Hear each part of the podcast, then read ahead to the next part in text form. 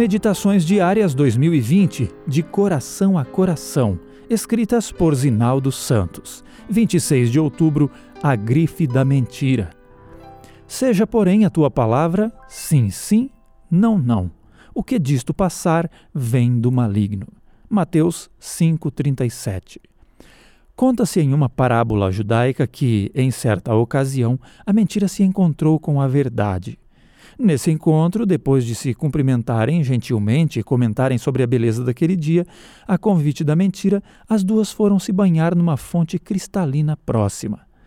Estando despidas, a mentira aproveitou e roubou a roupa da verdade, vestiu-se e fugiu. Recusando-se a vestir a roupa da mentira, a verdade saiu a procurá-la na tentativa de recuperar suas vestes. Não a encontrando, desapareceu. Na conclusão da parábola, a verdade nua constrange e choca as pessoas. A mentira com a roupa da verdade atrai.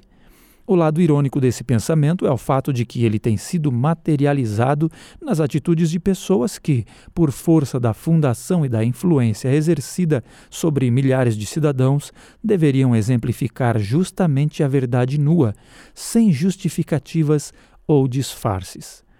Tendo se vestido na parábola com a roupa da verdade, pode-se dizer que, atualmente, a mentira criou uma grife pirateada e a nomeou de fake news.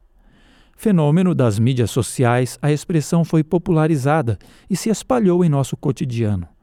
Na definição de Ana Carolina Rodrigues, nas fake news não cabem relativismos nem discussões filosóficas sobre o conceito de verdade. Trata-se pura e simplesmente de informações deliberadamente enganosas, destinadas a ludibriar os incautos ou os nem tão incautos assim, ávidos por pendurar seus argumentos em fatos que não podem ser comprovados. Se há pessoas que tiram alguma vantagem disso, entre elas não deve ser encontrado um cristão fiel. Desde sempre, a orientação de Deus é clara: não dirás falso testemunho contra o teu próximo. Seja, porém, a tua palavra sim, sim, não, não, disse Jesus. Quem quer que esteja consciente de viver na presença de Deus não será fonte nem divulgador da mentira. Ao falar, deve ser absolutamente verdadeiro. Com a etiqueta fake news ou qualquer outra menos charmosa, a mentira continua tão prejudicial quanto foi no Éden.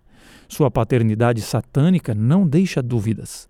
Ao contrário disso, sobre o grupo especial de salvos mostrado a ele em visão, João escreveu: Não se achou mentira na sua boca. Que essa seja nossa condição. Você pode ouvir gratuitamente a lição da Escola Sabatina em áudio nas principais plataformas digitais.